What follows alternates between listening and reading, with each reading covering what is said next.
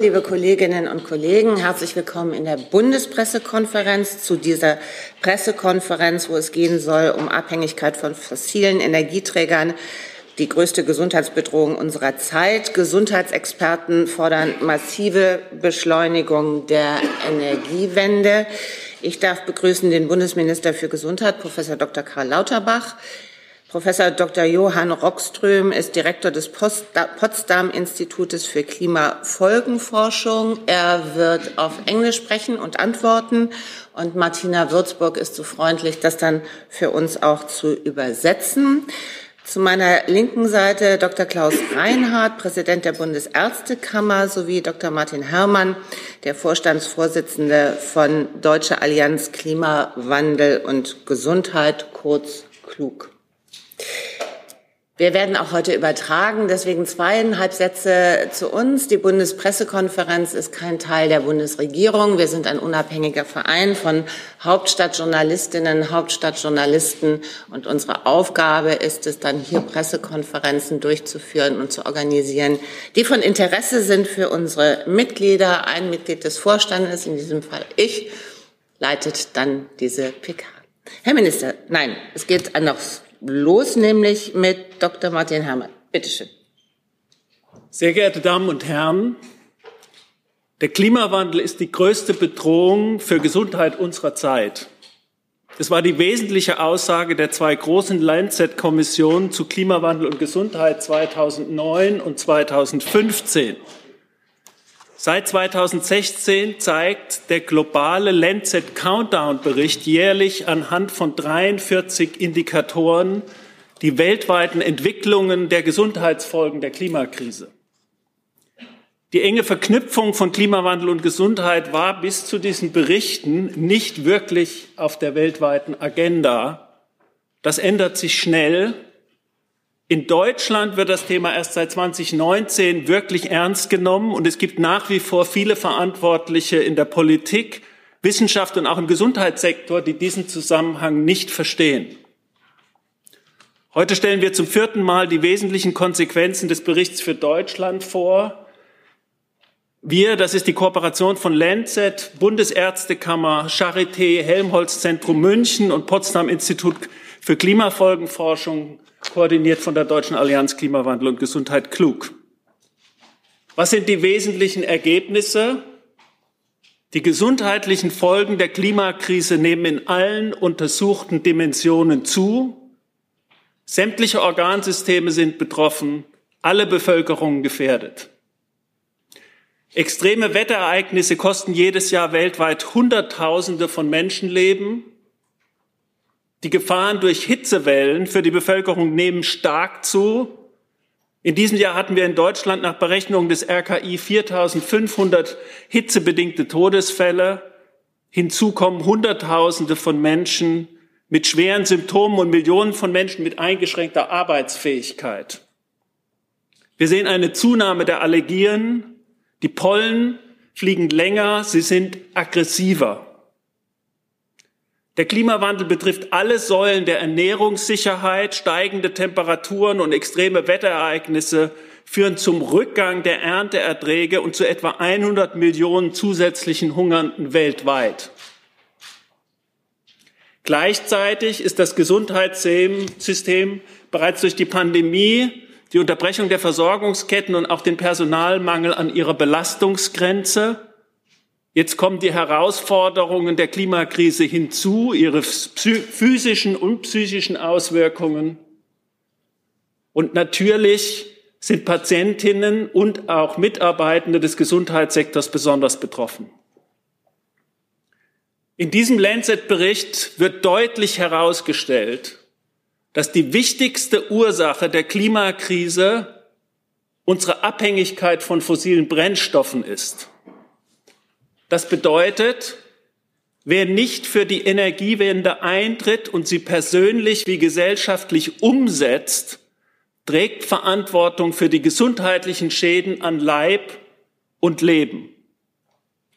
Wir müssen deshalb alle, Politik, Wirtschaft, Zivilgesellschaft, Gesundheitssektor, zusammen die Energiewende massiv beschleunigen und alle Hindernisse aus dem Weg räumen, auf der kommunalen, auf Landes- und auf Bundesebene. Wir als Gesundheitsberufe werden das auf allen Ebenen anmahnen und mit initiieren. Ich danke Ihnen. Vielen Dank bisher. Herr Minister, bitteschön. Ja, vielen Dank, Frau Wette. Ich möchte mich zunächst einmal für die Gelegenheit ganz herzlich bedanken, hier mit Ihnen, Herr Herrmann, äh, mit Professor Hockström, aber auch mit Herrn Reinhardt äh, über diese Themen kurz diskutieren zu können. Ich habe zum Thema Klimawandel und Gesundheit einen engen persönlichen Bezug, weil ich also auch im Rahmen meiner Arbeit als Wissenschaftler diese Zusammenhänge seit vielen Jahren sehe und ich habe ja auch also im letzten Jahr darüber also eine, ein zusammenfassendes Buch äh, verfasst. Also ich glaube, dass es tatsächlich also an der Zeit ist, die Dinge beim Namen zu nennen.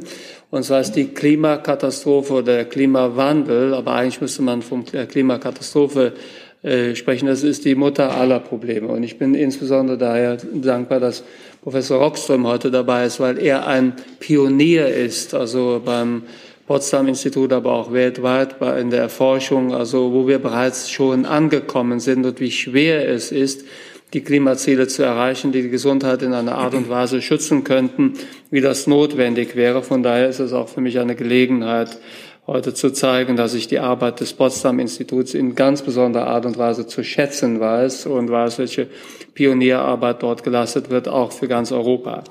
Wir haben derzeit die Ukraine-Situation, also der äh, völkerrechtswidrige Angriffskrieg Putins gegen das Volk der Ukraine, die Energiekrise, die Rezession und Inflation und die Pandemie, also vier große Krisen, wieso beschäftigen wir uns dann zusätzlich noch mit der Klimakrise? Naja, wenn man all diese Krisen jetzt betrachtet, dann ist die Klimakrise die mit großem Abstand wichtigste und größte Krise, weil nur die Klimakrise hat also die Gesundheit der gesamten Bevölkerung, also der Menschheit quasi, äh, zum Gegenstand. Und wir sind tatsächlich jetzt in einem Bereich, wo wir über bestimmte Kipppunkte das Klima so stark beeinflussen könnten, dass die Art und Weise, wie Menschen auf der Erde leben können, gefährdet ist und also tatsächlich wir jetzt in einen Bereich hineinkommen, wo wir auch die Kontrolle über diese Prozesse verlieren könnten.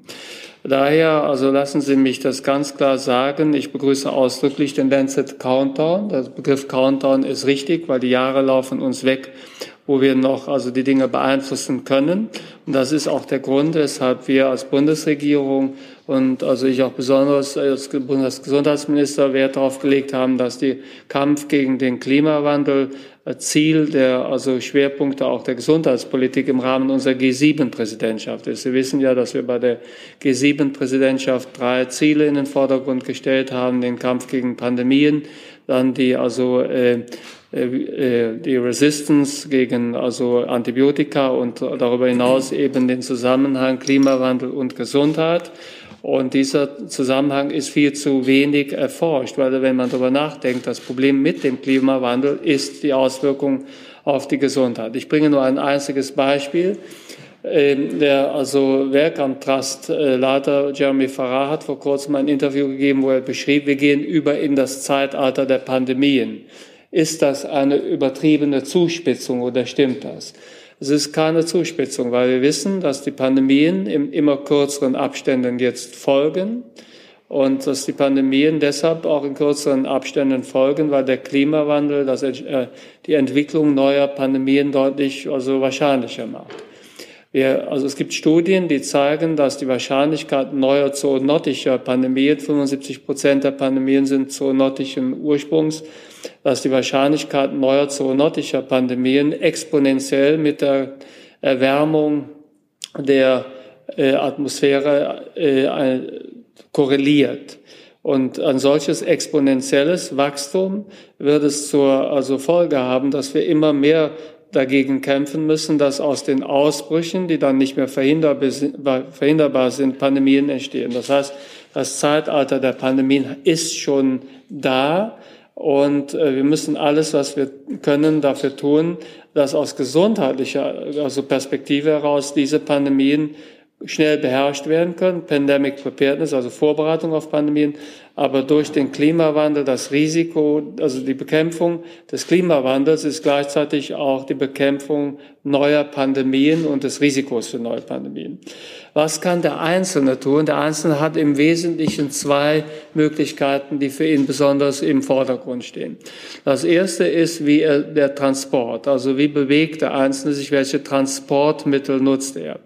Der Einzelne, der darauf verzichtet, zu fliegen oder also mit dem Verbrennungsmotor zu fahren oder gefahren zu werden und stattdessen das Fahrrad oder über erneuerbare Energien betriebene Fahrzeuge oder Bus und Bahn benutzt, der also äh, trägt wesentlich dazu bei, dass der CO2-Ausstoß im Land begrenzt werden kann und er bewegt sich dann auch mehr. Somit ist das sowohl für die Gesundheit gut wie auch für die CO2-Bilanz. Somit ist der Transport der erste große Hebel, den der Einzelne bewegen kann. Der zweite große Hebel ist tatsächlich, wie ernährt man sich?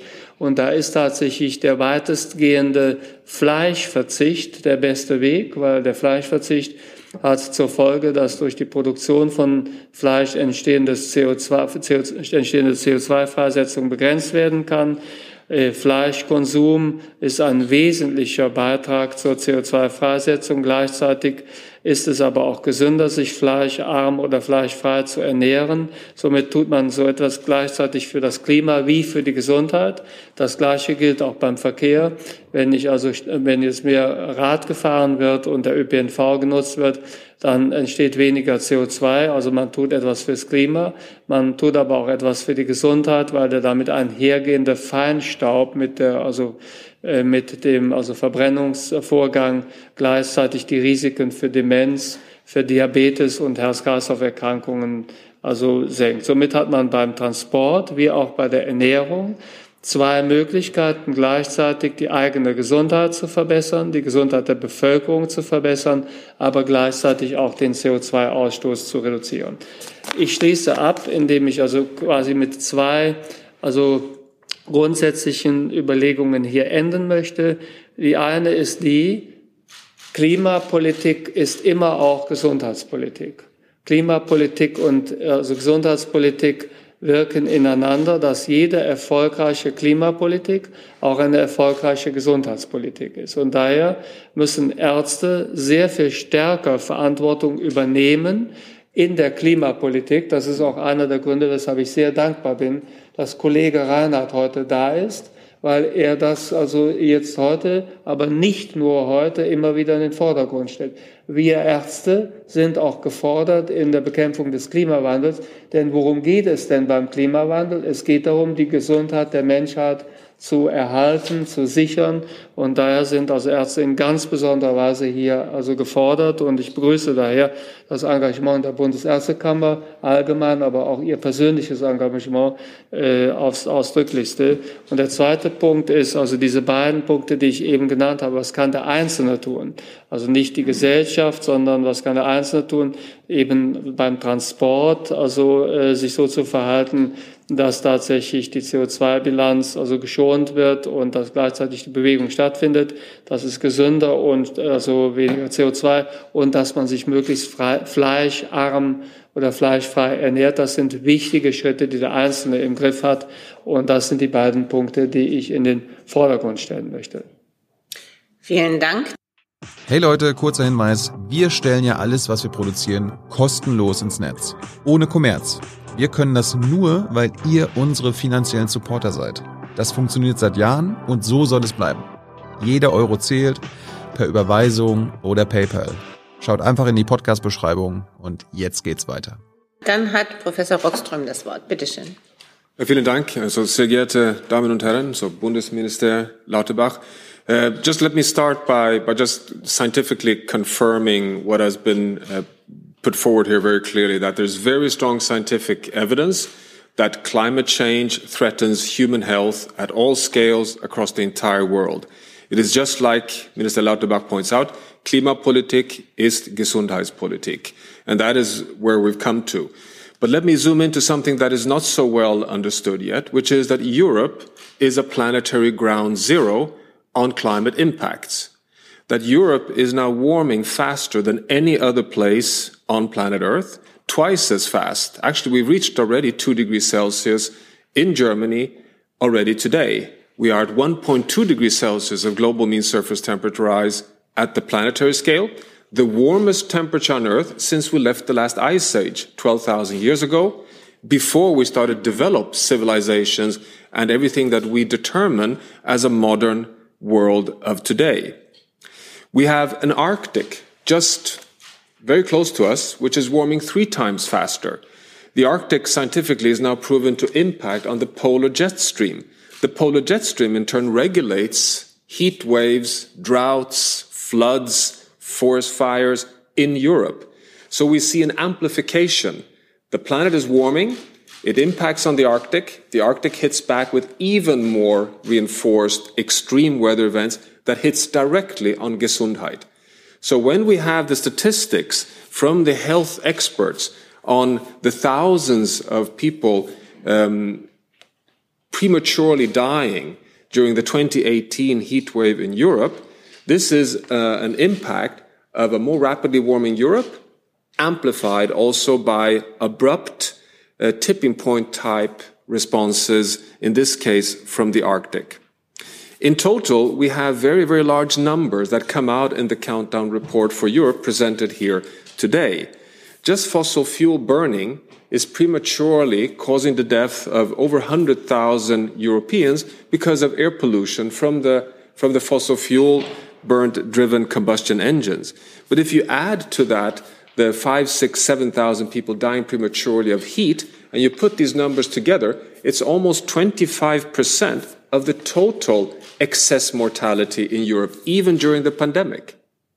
So we're talking significant impacts already today because of human caused climate change. But I want to end just by putting a finger on something that, that Minister Lauterbach also indicated, which is that it goes well beyond just the direct impacts. We have more and more evidence how climate change causes droughts and heat waves, which leads to water scarcity. Water scarcity in turn causes food insecurity.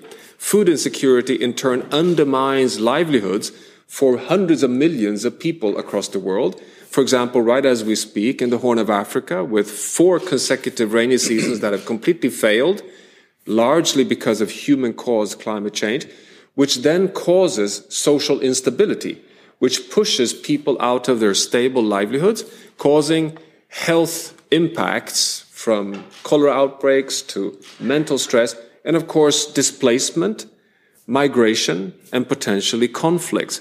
So we have secondary effect on Gesundheit, which goes well beyond just the immediate impacts.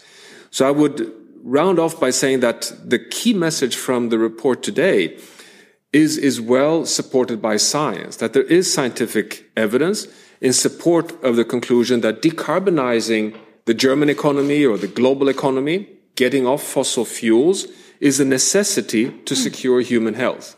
And this is a necessity not only for the local communities in the global south, which we often tend to focus on, but also in Germany, in Europe, and in the rich parts of the world. Vielen Dank. Und der schon angesprochene Dr. Reinhardt, bitteschön. Ja, meine sehr verehrten Damen und Herren, ganz herzlichen Dank. Ganz in dem Sinne, den Professor Röckström gerade angesprochen hat, dass ähm, Gesundheitspolitik Klimaschutz ist, äh, haben wir schon 2019 oder habe ich hier 2019 gemeinsam mit Frau Professorin Peters, der Direktorin des Instituts für Epidemiologie am Helmholtz-Zentrum München und Frau Gabrisch, Professorin für Klimawandel und Gesundheit an der Charité und dem Potsdam Institut für Klimafolgenforschung hier gesessen, um den globalen Bericht des Lancet 2019 sowie insbesondere den damals schon ersten Mal erschienenen Policybrief für Deutschland vorzustellen.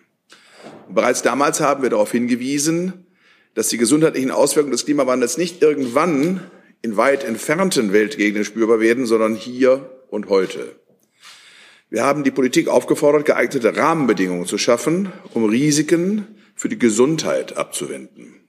Hingewiesen haben wir darauf, dass gerade, das, dass gerade die Gesundheitseinrichtungen durch ausreichend Personal und räumliche Ressourcen auf Extremwetterereignisse und alle Folgen von Klimawandel im gesundheitlichen Bereich, die Professor Herrmann vorhin schon angesprochen hat, äh, vorbereitet sein werden müssen. Nach Neben einem nationalen Hitzeschutzplan sind konkrete Maßnahmenpläne für Kliniken, Not- und Rettungsdienste sowie Pflegeeinrichtungen zur Vorbereitung auf Hitzeereignisse aus unserer Sicht notwendig.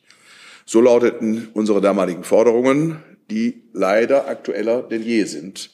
Das muss man heute feststellen. Drei Jahre später, heute, hat sich die Situation, Herr Roxholm hat es gerade ausgeführt, deutlich zugespitzt. Und die Auswirkungen des Klimawandels sind weltweit immer stärker zu spüren. Auf der anderen Seite ist allerdings auch Positives passiert, gerade auch im Gesundheitswesen.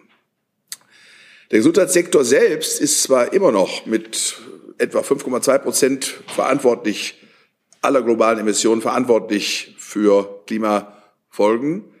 Dennoch hat er auch eine klimapolitische Führungsrolle übernommen. So haben sich rund 60 Länder im Rahmen des COP26 Gesundheitsprogramms in Glasgow dazu verpflichtet, den Übergang zu klimaresistenten und kohlenstoffarmen Gesundheitssystemen zu vollziehen. Parallel zu der UN-Klimakonferenz in Glasgow fand im Jahre 2021 der 125. Deutsche Ärztetag statt, bei dem wir uns einen ganzen Tag mit dem Schwerpunktthema Klimaschutz ist Gesundheitsschutz mit den gesundheitlichen Auswirkungen des Klimawandels als Bundesärztekammer und Deutsche Ärzteschaft befasst haben. Gemäß unserer Berufsordnung als Ärzteschaft sehen wir Ärztinnen und Ärzte uns nicht nur für die Gesundheit des Einzelnen verantwortlich, sondern ebenso für die Erhaltung der Gesundheit der Menschen und der entsprechenden natürlichen Lebensgrundlagen der Menschheit. Aus dieser Verantwortung heraus sehen wir es als wichtiges ärztliches Anliegen, die Auswirkungen des Klimawandels klar zu benennen, die gesundheitliche Bedrohungen durch den Klimawandel aufzuzeigen, Gegenmaßnahmen einzufordern und mit dazu beizutragen, dass sich das Gesundheitssystem, da wo wir Verantwortung tragen, auf die Bewältigung der Folgen des Klimawandels vorbereitet und bei jeglichem Handeln zum Wohl der Gesundheit klimaschädliche Auswirkungen möglichst vermeidet. Dabei sind wir nicht stehen geblieben und haben nur Forderungen an andere gestellt, sondern der Deutsche Ärztetag hat 2021 die Erklärung klimaneutrale Bundesärztekammer zum Jahre 2030 des Vorstands der Bundesärztekammer zugestimmt, auch im Wissen um sich hieraus möglicherweise resultierende Konsequenzen für die Arbeitsweise der Bundesärztekammer sowie auch alle finanziellen Auswirkungen, die damit verbunden sind. Es sind allerdings nicht nur Ärztinnen und Ärzte im Gesundheitswesen, sondern auch alle anderen Berufsgruppen, Pflege, Krankenhäuser, Krankenkassen, die sich auf den Weg gemacht haben, im Gesundheitssystem Vorbild zu sein für den Umgang mit dem Klimaschutz. Und insofern, glaube ich, dürfen wir feststellen, die gesundheitlichen Auswirkungen des Klimawandels sind heute sichtbar und eklatant. Das haben wir gehört. Und wir als Gesundheitsfachberufe werden nicht nachlassen, auf diese Zusammenhänge aufmerksam zu machen und wollen versuchen, auf diese Weise mit dazu beizutragen, dass die gesellschaftliche Akzeptanz, die erforderlich sein wird, mit Veränderungen, die notwendig sind, um den Klimawandel aufzuhalten, größer werden wird und auch vor dem Hintergrund entsteht, dass Einsicht und Verständnis dafür gewonnen wird, dass die Klimafolgen oder Klimaveränderungen Gesundheitsfolgen hat, denen sich im Übrigen niemand in dieser Gesellschaft wird entziehen können. Herzlichen Dank zunächst. Vielen Dank für die Statements bis hierher. Bevor wir zu Ihren Fragen kommen, möchte ich gerne noch mal an unsere Regeln erinnern. Eine Frage, eine Nachfrage, die Frage möglichst adressieren und sich vielleicht vorher kurz vorstellen. Wir starten mit Herrn Jung. Ja, Thilo Jung von Junge Naiv. Äh, die Frage geht an alle Nicht-Regierungsmitglieder. Ähm, Sie haben ja gerade eindrucksvoll auf die Gefahren des Nichts beziehungsweise des zu wenig Tuns hingewiesen. Verstehe ich Sie denn richtig, dass auch diese neue Bundesregierung nicht das ansatzweise Notwendige zur Bekämpfung des Klimawandels tut? Ich meine, aktuell, wir konnten diese Woche lesen, allein im Verkehrsbereich ist der deutsche Klimaschutz katastrophal und man muss ja feststellen, es ist so gewollt. Herr Hamann, wollen Sie anfangen? Ja, also es ist ganz klar, in Deutschland sind wir, wenn es um die gesundheitliche Thematik innerhalb des Klimawandels geht, nach wie vor nicht gut aufgestellt. In den Ministerien fängt es erst jetzt an, fängt man zu verstehen, dass man im Umweltministerium was macht oder im Bauministerium oder im Verkehrsministerium, dass man die Gesundheitsdimension immer mit berücksichtigen muss. Das heißt, das, was der Herr Lauterbach gesagt hat, Klimapolitik ist immer Gesundheitspolitik, ist in der Breite auch in der Bundesregierung und bei den meisten Parlamentariern noch nicht verstanden. Und es ist ganz klar, wenn wir einen medizinischen Notfall haben und den auch klar kommunizieren zur Bevölkerung, dann sind wir auch vorbereitet darauf, Maßnahmen zu ergreifen, die wir bisher nicht ergreifen. Und ich denke, da tun sich viele noch in der Politik und auch in der Öffentlichkeit schwer, die Ernsthaftigkeit der Situation so darzustellen, dass wir dann auch gemeinsam bereit sind, den auch schwierigen Weg, der vor uns liegt, zu gehen. Vielleicht noch als letztes, was wichtig ist, bei Gesundheit wird besonders deutlich, wie viel wir zu gewinnen haben, wenn wir das tun, was jetzt auf der Agenda steht. Wie viel wir zu gewinnen haben, nicht nur in einer Dimension, in vielen Dimensionen. Das, was Johann Rockström angesprochen hatte bei der Ernährung, ist nur ein Beispiel. Wir müssen diese Zusammenhänge verstehen und dann alle miteinander ins Handeln kommen. Ich möchte noch eine Ergänzung machen zu Herrn Lauterbach mit dem, was wir tun können. Einmal können alle in der Bevölkerung was tun, um sich mit Hitze zu beschäftigen und Hitze kompetent und Hitze resilient zu werden für sich und ihr direktes Umfeld. Wir unterschätzen nämlich diese Gefahren noch massiv und reden nicht über die Gefahren, auch von der Bildsprache her. Der zweite Punkt ist, dass wir eben nicht nur was tun können in unserem Konsum und für Hitze, wir können auch als Bürger Verantwortung übernehmen in den Feldern, wo wir zu Hause sind. Wir als Ärzte, als Pflegekräfte, aber auch Lehrer oder alle, die Berufe haben, können politisch aktiv werden, können als Bürger Verantwortung übernehmen. Wenn wir das tun, auch da gibt es Co-Benefits, dann geht es uns besser und es macht auch Freude, zusammen zu handeln, gerade auch wenn es schwer ist. Herr Reinhardt? Ja, dem kann ich nicht so ganz viel hinzufügen, weil ich das äh, weitestgehend oder eigentlich eins zu eins teile, aber vielleicht ergänzend noch feststellen würde, dass der, das Health and All Policies, also gesundheitliche Fragestellungen und Folgen für Gesundheit in allen Politikfeldern zu betrachten und zu berücksichtigen, glaube ich, ist eine wichtige Botschaft, die äh, von uns äh, geteilt wird oder die wir transportieren und befördern wollen. Und das bedeutet, dass man sich nicht nur im Hinblick auf Verkehrspolitik, sondern vielleicht auch der Architektur von Innenstädten, äh, der Ausrüstung und Gestaltung von Pflegeeinrichtungen, von Krankenhäusern, von vielen anderen äh, Einrichtungen äh, mit der, damit befasst und darüber Gedanken macht, wie man die Veränderung des Klimas Rechnung trägt und das so gestaltet, dass die Auswirkungen im gesundheitlichen Sektor möglichst aufgefangen werden können.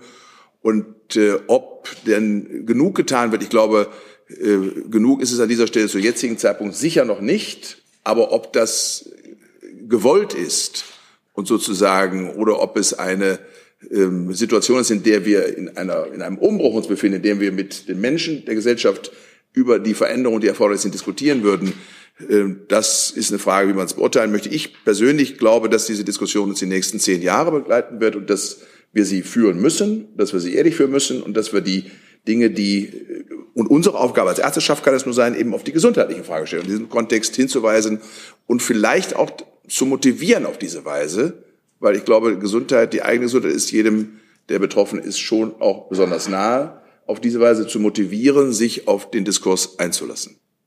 Herr Rockström. Let me just, just add that, I mean, we, we are in a very difficult situation right now. uh, with the geopolitical instability in the world and the fact that the world is not making progress on on uh, the mitigation pathways that has been agreed upon is necessary to have any chance of, of holding the 1.5 or even well below 2 degrees Celsius mark, which is scientifically shown now to be so important to avoid crossing different kipppunkts and having major, major health implications. We know that the world needs to reduce emissions by 50% until 2030 in only seven years' time. And um, unfortunately, we see even in the European Union, the only region in the world that has really shown climate leadership over the past 10, 15 years, that we are slowing down the pace of climate action. And unfortunately, we see this uncertainty being uh, played out also in, in a country like Germany, UK, France, all the big economies that the world entirely depends on to see action for countries like India and Indonesia and China and Brazil to really step on board and also act towards that decarbonization pathway that we need. So, so my, and, and from the scientific community, our call is to not allow the, the current um, geopolitical difficulties and the economic challenges we're facing to slow down the action on climate. And this is more important than ever when we meet in Sharm el-Sheikh in just uh, four day, days time for COP27, because this will be the first COP meeting in Africa.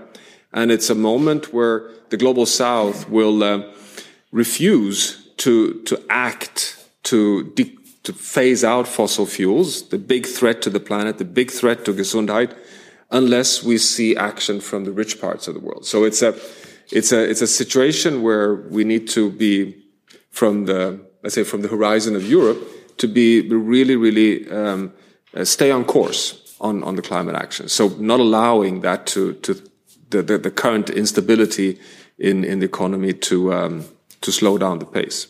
Eine Nachfrage bitte an einen Gesprächspartner, dann nehme ich Sie gerne wieder auf die Liste. Vielleicht wurde meine Frage nicht ganz verstanden. Ich hatte mich auf das Handeln dieser Bundesregierung äh, äh, bezogen. Und das Klimaschutz, Gesundheitsschutz ist, ist ja völlig klar dieser Klimaschutz der Bundesregierung ist doch nachweislich äh, nicht ausreichend. Oder möchten Sie das bestreiten? Also Herr Rockström, do you see the necessary actions by the German government that are that are now that we need to take? Mm. I don't see it. Mm. Okay. Um, well, I don't see the necessary action in any economy in the world right now.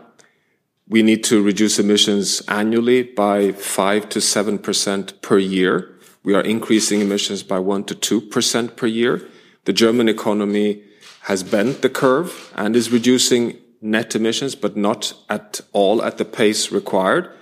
So the answer is no, Germany is not doing enough, but so so are not the other European countries. And that's why I argue so strongly that Germany, as the largest economy in the European Union, um, must continue showing leadership in Brussels, in the Bundesregierung here in Berlin, to continue moving very actively um, and, and try to align as close as possible with the scientific necessity. As, as Minister Lauterbach pointed out, uh, the transport sector is one of the big um, sectors in need of, of, major action because we we essentially have come quite a long way when it comes to energy and electricity. I mean, we're having challenges, but the solutions are there. Transport is is one third of the emissions, a really important sector. Here, Germany has has the most, uh, I would argue, almost the, the the best pool position in the world to be a winner because you have so big car and heavy truck industries in this country who, who, by the way, have decided to step on the pathway to decarbonize, but they need even more support from policy to, to help on charging infrastructure, investments on having end dates on the fossil fuel based combustion engine. And, and are we seeing that enough? I would argue no, not, not as we speak here today. Darf ich noch eine Ergänzung machen? Bitte schön. Also meine Antwort ist auch ganz klar, was bisher auf der Handlungsebene passiert, ist unzureichend. Es ist unzureichend. Gleichzeitig ist es so, dass wir merken, dass in der Bundesregierung und von mehreren Ministerien eine größere Offenheit für dieses Thema da ist. Die kommen jetzt auf uns zu und wir machen immer ganz klar, die Evidenzen sind eindeutig, wir müssen direkt ins Handeln kommen und wir müssen viel dringlicher und schneller auf die Menschen zugehen und sagen, was getan werden muss und was wir jetzt machen. Also es ist unzureichend, aber wir sehen eine größere Offenheit in einigen Ministerien, die auf uns zukommen, äh, Ministerium für Arbeit und Soziales. Ich habe nächste Woche ein Gespräch im Bauministerium mit der Ministerin. Die Offenheit ist da, auch da, was ich am Anfang gesagt habe. Bisher ist diese engste Verbindung von Klima und Gesundheit von den meisten noch nicht in der Tiefe verstanden. Und das ist eine der Aufgaben, und da werden wir dranbleiben, bis es jeder, der Verantwortung trägt, in Deutschland verstanden hat und auf der Handlungsebene umsetzt. Herr Kollege, bitteschön, wenn Sie sich kurz vorstellen. Ja, Fabian Busch von web.de und GMX. Ähm, eine Frage an Herrn Lauterbach. Ähm, man hat sich ja schon in der Corona-Krise zum Teil gefragt, warum sind diese Eingriffe jetzt im, äh, in Verbindung mit einer Infektionskrankheit möglich? Während in der Klimakrise äh, viel, viel, viel weniger ähm, gemacht wird. Wie erklären Sie sich diesen Kontrast? Also starke Eingriffe in der Corona-Krise, während sich in der Klimakrise die Politik nicht mal traut, ein Tempolimit zu verhängen in Deutschland. Zunächst also finde ich es immer problematisch, wenn die eine Krise gegen die andere Krise ausgespielt wird. Ähm, sondern wir müssen an allen äh, Krisen gleichzeitig arbeiten. Und das haben wir ja auch durchgehend während der Corona-Krise gemacht. Das ist ja nicht also weggefahren, aber es ist ganz klar, dass ich der Bevölkerung nicht begegnen kann und kann sagen, also wir engagieren uns jetzt nicht also bei einer lebensbedrohlichen Erkrankung, weil wir anderes zu tun haben. Das ist nicht vermittelbar. Sie müssen sich also um die unmittelbaren Gefahren kümmern und um die langfristigen Gefahren. Und das ist ja jetzt nach wie vor das Problem. Die Pandemie ist ja nicht vorbei. Wir haben die Inflation und Rezession, die Energiekrise, den Ukraine-Krieg. Somit müssen wir uns um all diese Themen kümmern, dürfen das aber nicht also, äh, ja, ich sag mal, gegen den Kampf äh, gegen, äh, gegen den Klimawandel stellen. Im Gegenteil, man muss schauen, was kann man denn aus diesen Krisen gewinnen? Und da ist es klar, tatsächlich so, aus der Pandemie kann man klar also gewinnen, dass die Bevölkerung versteht, dass der Klimawandel äh, Pandemien wahrscheinlicher macht.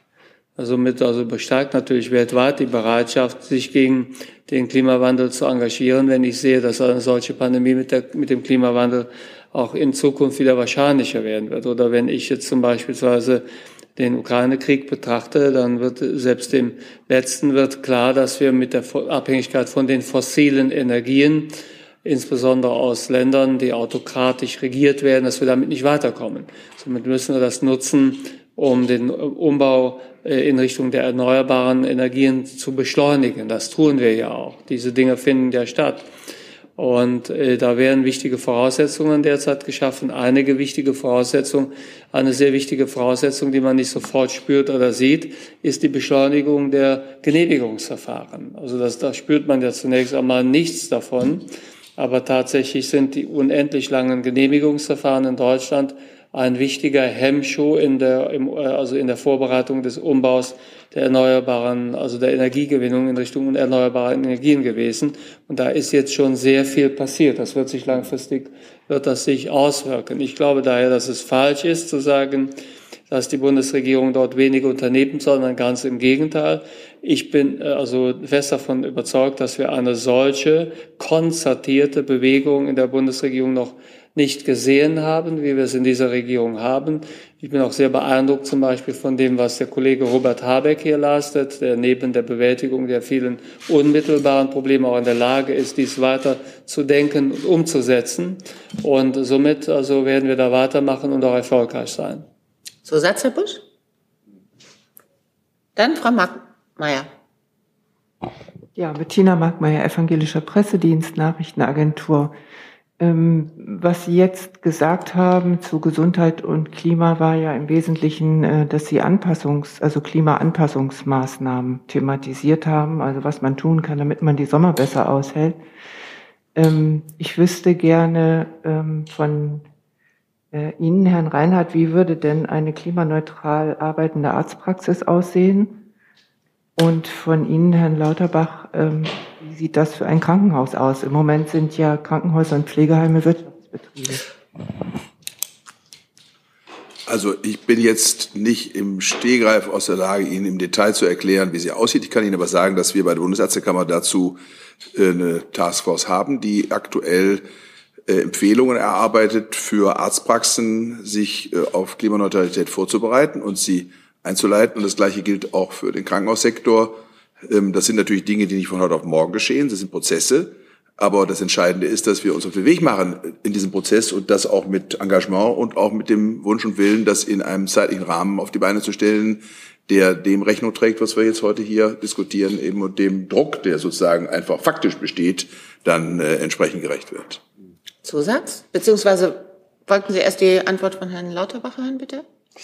Ja, in der Tat, die äh, Krankenhäuser sind von, aus Energieeffizienzaspekten betrachtet äh, sehr schlecht aufgestellt. Das muss man einfach sagen. Also die meisten Krankenhäuser äh, sind schlecht gedämmt, haben eine sehr ineffiziente ähm, Form der Heizung und sind darüber hinaus also auch so aufgebaut, dass für viele Untersuchungen und für viele also ähm, ja, Eingriffe, die, die Frage, wie also äh, energieintensiv sind denn die Eingriffe, das ist gar nicht mitgedacht worden, mitgeplant worden. Somit sind die Krankenhäuser sehr äh, ineffizient äh, aufgebaut. Und sie haben darüber hinaus durch den also jahrzehntelangen Investitionsstau noch nicht mal die Erhaltungsinvestitionen getätigt oder tätigen können, die notwendig gewesen wären, damit die Ineffizienz nicht noch zunimmt. Also je, schlechter die Bausubstanz ist und je mehr die Bausubstanz zerfällt, desto geringer ist die Energieeffizienz. Daher ist die Energieeffizienz in den deutschen Krankenhäusern überhaupt nicht überzeugend. Hier ist der Kernpunkt, dass wir zu einer anderen Investitionsfinanzierung kommen müssen, einer Investitions Finanzierung, die zum einen sicherstellt, dass die notwendigen Investitionen getragen werden und zum zweiten, dass bei diesen Investitionen auch die also Energieaspekte mitgedacht werden. Wir haben ja hier im Prinzip ein Doppelproblem. Die Krankenhäuser sind im Sommer äh, schlecht vorbereitet für die zunehmenden Hitzewellen. Das gilt übrigens auch für die Pflegeeinrichtungen. Und sie sind im Winter so also äh, aufgebaut, dass sie tatsächlich mit der Energie so ineffizient so, so wirtschaften können, dass also erhebliche Verluste stattfinden. Und das ist nur reparierbar durch eine massive Investitionsinitiative, die diese Aspekte in den Vordergrund stellt. Das wird allerdings auch im Rahmen der jetzt von uns also vorbereiteten großen Krankenhausreform mitgedacht. Ich hatte ja erwähnt, dass wir wahrscheinlich also die größte Krankenhausfinanzierungsreform in dieser Legislaturperiode angehen werden der letzten 20 Jahre. Das ist zumindest der Anspruch. Wir wollen das Fallpauschalensystem, äh, was schnelle Gewinne in den Vordergrund gestellt hat und nicht nachhaltige, also Versorgung. Ähm, das, äh, das Fallpauschalensystem, was so ausgerichtet ist, wollen wir überwinden. Daher kommt da eine sehr große Reform und da werden auch diese Investitionskostenaspekte, die werden dort mit berücksichtigt. Zusatz, Frau Markmeier? Das hat sich fast erledigt, aber ähm, Sie haben immer alle gesagt, wir müssen ins Handeln kommen und in den, also ich nehme noch einfach mal, das sind nur Beispiele, ich nehme noch mal das Krankenhaus. Es gibt nirgendwo so klimafeindliches Essen wie im Krankenhaus. Also viel Fleisch, wenig Gesundes und es ändert sich seit 40 Jahren nichts. Wie kommen Sie darauf, dass das jetzt anders werden könnte? Es ist halt so, wie ich eben sage, es ist also lange Zeit nichts passiert. Ich bin jetzt also noch nicht ein Jahr im Amt. Und wir machen jetzt also große Krankenhausreformen. Wir werden in den nächsten Wochen eine Krankenhausreform für die Kinderheilkunde machen, dann für die Geburtshilfe, dann kommen die tagesaktuellen, also ähm, Krankenhaus, also äh, Versorgung, also die tagesstationären Versorgungen, so dass man im Krankenhaus nicht übernachten muss, wenn man also eine stationäre Versorgung benötigt. Ich hatte schon angekündigt, dass wir an Eckpunkten arbeiten, in Zusammenarbeit mit der Krankenhauskommission, die das gesamte Finanzierungssystem also äh, verändert. Somit ist es, glaube ich, also äh, fair zu sagen, dass wir tatsächlich in den Monaten, in denen wir uns jetzt mit den Themen beschäftigen, das ist ja nicht das einzige Problem, was ich zu bewältigen habe, dass wir uns da sehr intensiv mit den Themen auseinandergesetzt haben und auch sehr zügig zu also äh, Eckpunkten und dann äh, also Regierungsentwürfen kommen werden und zu Gesetzen kommen werden. Herr Herrmann. Ich wollte noch ergänzen, was Herr Reinhardt gesagt hat zu Ihrer Frage. Ich bin selber Teil dieser Taskforce und es ist ganz klar die Aufgabe dieser Taskforce aus den vielen Beschlüssen, die wir beim letzten Ärztetag getroffen haben, Handlungsanleitungen zu geben, zum Beispiel zu klimaneutraler Praxis, klimaneutralen Kliniken, aber auch Hitzeschutz und zu all diesen Themen wird in den nächsten Monaten sehr zugespitzte, anwendungsreife äh, Verlautbarungen rauskommen. Ich gehe davon aus, dass es beim nächsten Ärztetag dann auch vom Ärztetag beschlossen wird und dann ganz breit nach draußen kommt. Zu den Kliniken kann ich sagen, es gibt einige Kliniken in Deutschland, die Vorreiter sind, zum Beispiel das Universitätsklinikum Eppendorf, die haben schon länger in die Richtung gearbeitet, die Hubertuskliniken hier in Berlin, die Charité macht sich auf den Weg, die Universitätsklinik Essen. Wir haben mit den Arbeitsgruppen, um auch zusammen dann zu arbeiten mit den Kollegen vom NHS in England, die weltweit die Vorreiter in dem Thema sind. Wir reden seit zwei Jahren von klimaneutralen Krankenhäusern bis 2035. Das war noch vor drei Jahren völlig undenkbar, dass das überhaupt Kliniken in den, in den Mund nehmen. Und das ist ja auch die Messlatte sozusagen, die wir dann in die Gespräche auch mit dem Ministerium mit einbringen wollen. Vielleicht noch ein Punkt, der wichtig ist. Wir müssen an die Sozialgesetzgebung dran, weil bisher Klimaneutralität und Nachhaltigkeit verhindert wird durch die bestehenden Vorschriften und Kriterien. Da müssen wir dran. Es kann nicht sein, dass das verhindert wird, sondern das muss geboten sein. Alle Kliniken, alle Gesundheitseinrichtungen müssen da hinkommen. Auch da müssen wir dran gehen. Wir müssen überall die Gesetze durchforsten, die dem im Wege stehen und ganz schnell da dran und die so abändern, dass sie nach vorne uns bringen und das Handeln unterstützen und nicht verhindern. Herr Jessen. Herr Lauterbach, da Sie Wenn auch Sie sich bitte vorstellen. Pardon, Hans Jessen, freier Journalist. Herr Lauterbach, da Sie nun Mitglied dieser Bundesregierung äh, sind, äh, die Vertreter der Bundesregierung werden zum Weltklimagipfel in Sharm el-Sheikh anreisen, ohne den eigentlich im Koalitionsvertrag stehenden, äh, ohne das Sofortprogramm Klimaschutz. Hauptgrund dafür ist, ähm, dass das Verkehrsministerium seine Beiträge nicht liefert. Vor diesem Hintergrund, was fordern Sie von Ihrem Kollegen Verkehrsminister? Ja, wir also äh, arbeiten vertraulich und wir arbeiten auch sehr kollegial miteinander.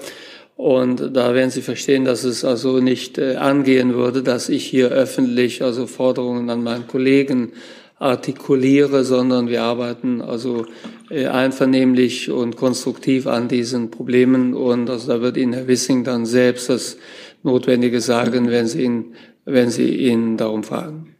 Zusatz, Herr Jessen? Ja, Zusatz. Ich hatte deswegen gefragt, weil Sie ja einen anderen Ministerkollegen öffentlich sozusagen gelobt äh, haben. Dann dachte ich, das gilt auch in die andere Richtung. Gut, äh, Herr Rockström, äh, wir erleben im Moment eine sehr heftige Diskussion um drastische Protestmaßnahmen äh, der letzten Generation, die sagt, äh, es blieben nur noch zwei bis vier Jahre Zeit, um die Klimakatastrophe zu verhindern. Äh, ist dieser Zeitrahmen, der angegeben wird, zwei bis vier Jahre, korrekt angegeben aus Ihrer wissenschaftlichen Expertise? Mm.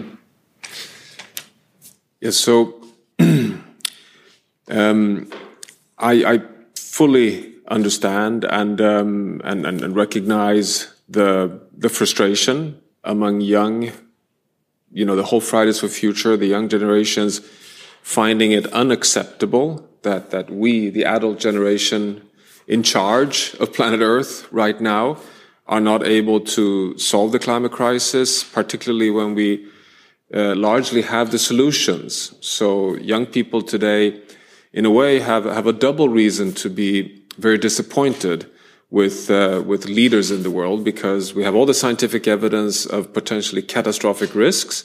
We have the solutions that we can scale, and we know on Gesundheit that we can get win-win outcomes if we actually act. So, of course, they have um, knowledge that uh, makes them conclude that we are failing them. So, in that sense, I, I fully support the youth movement in the world. I am concerned, though, which is in the following way.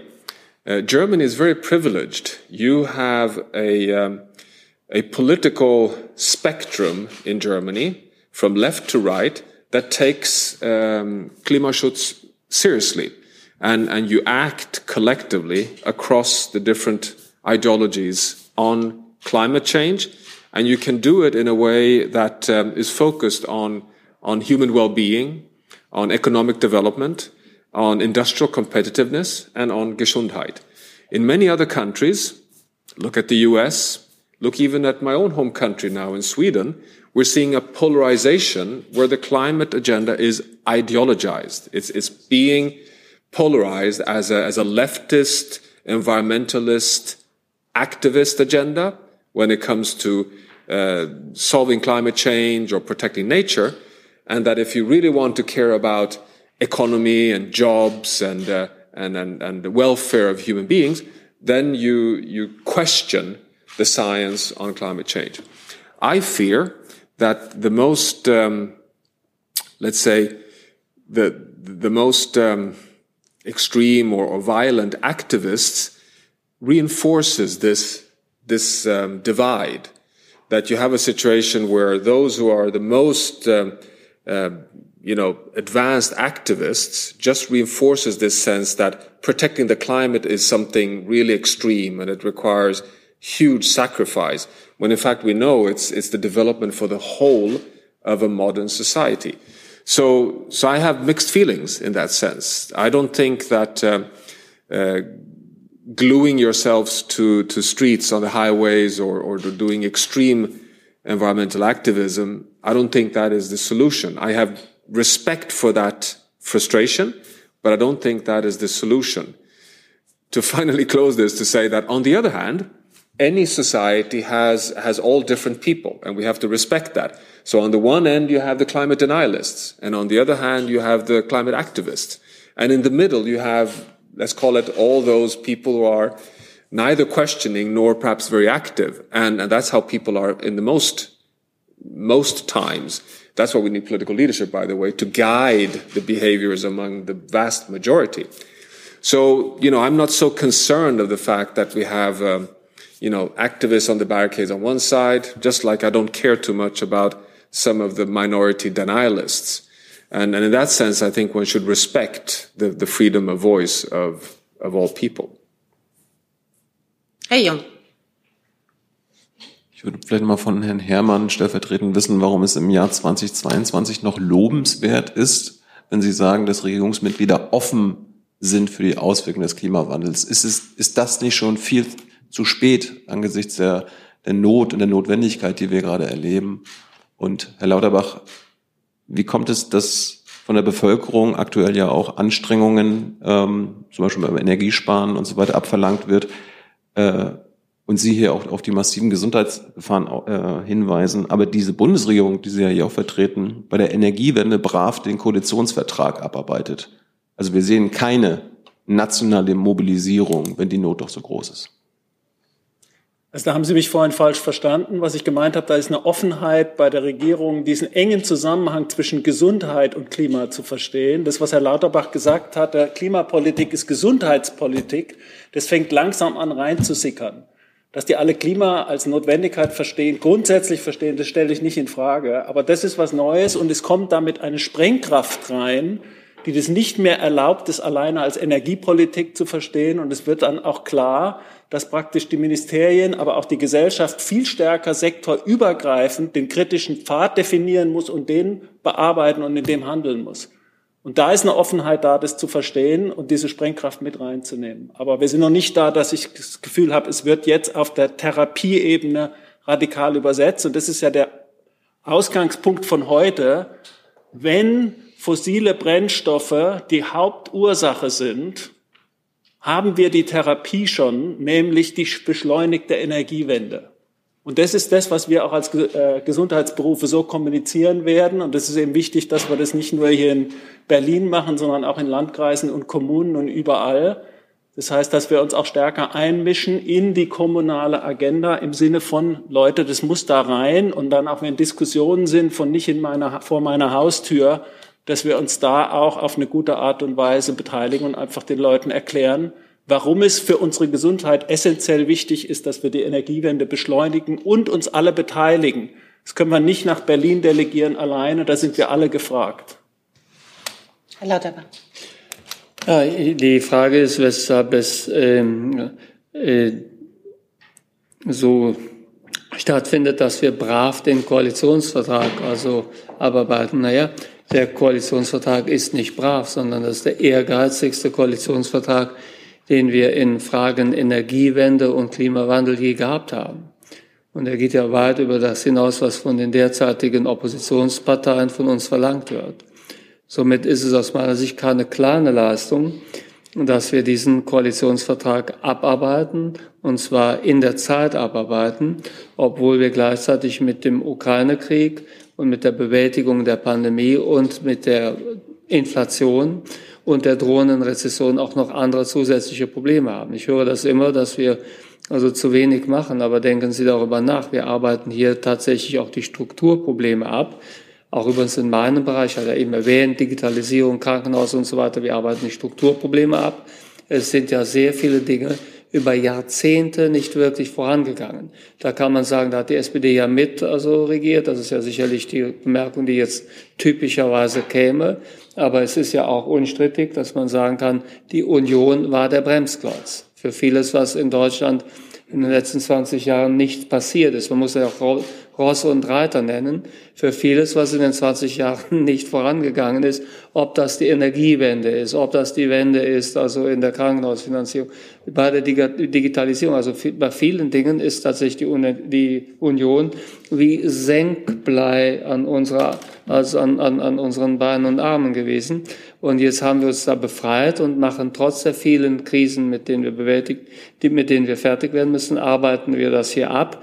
Daher ist das keine kleine Leistung, was Sie sagen, brav den Koalitionsvertrag abarbeiten. Zusatz, Herr Jung? Ja, die Klimapläne im Koalitionsvertrag, Herr Lauterbach, das wissen Sie auch, sind äh, Kompromisse gewesen zwischen den drei Parteien. Das ist nicht das, was hätte getan werden können und was man tun könnte. Und die Wissenschaft hat ja eindeutig gesagt, dass diese Maßnahmen im Koalitionsvertrag auch nicht ausreichend sind. Genauso wie Ihre Experten, die das ja auch gerade sagen, dass nicht genug getan wird. Da spielt es doch dann keine Rolle, dass alte Regierungen noch weniger getan und geplant haben.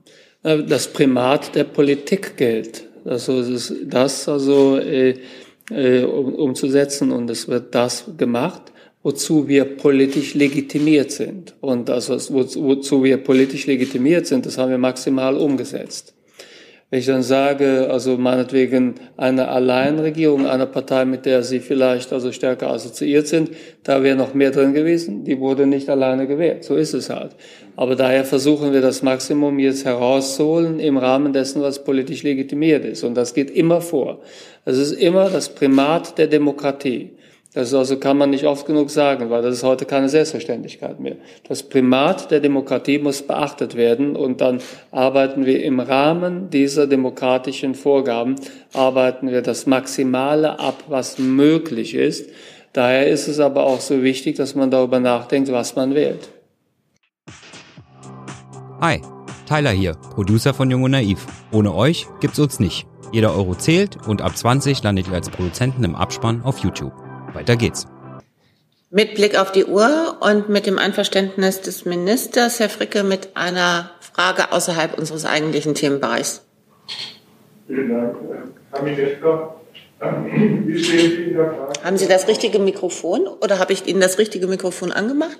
Nee, ach, das geht nicht. Die sieben geht nicht. Wenn Sie sich das von hinten holen, so. Vielen Dank. Ähm, Herr Minister, es kommt ja gerade eine Diskussion auf auch den Pflegevorsorgefonds zur Finanzierung ähm, heranzuziehen im Gesundheitswesen. Also ähm, ähm, die, äh, fehlt ja Geld. Ähm, wie stehen Sie in dieser Frage? Ähm, es handelt sich ja dabei um Beitragsgelder.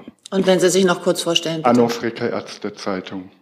Genau, ja, also ähm, es ist ja äh, richtig, also beim Pflegevorsorgefonds 1,7 Milliarden pro Jahr geht es darum, dass in der Pflegeversicherung Vorsorge getragen werden soll für zukünftige Generationen. Daher begrüße ich den Pflegevorsorgefonds ganz grundsätzlich. Ob er jetzt für ein Jahr ausgesetzt werden soll oder nicht, ist derzeit in der Debatte. Ich hielte dies für richtig, dass wir ihn für ein Jahr aussetzen im Rahmen der also Sicherung der Liquidität äh, der Pflegeversicherung bis zur Mitte des nächsten Jahres. Aber ob wir diesen Weg gehen werden oder nicht, das wird sich in den nächsten Tagen zeigen. Es gibt auch eine alternative Finanzierung dazu, die möchte ich aber hier nicht also ausbreiten. Aber der Pflegevorsorgefonds ist daher also derzeit in der Diskussion, aber nicht, ob er ganz ausgesetzt wird, sondern ob er für ein Jahr ausgesetzt wird. Dann sage ich herzlichen Dank für diesen Donnerstagmittag. Meine Herren, merci. Danke. Danke.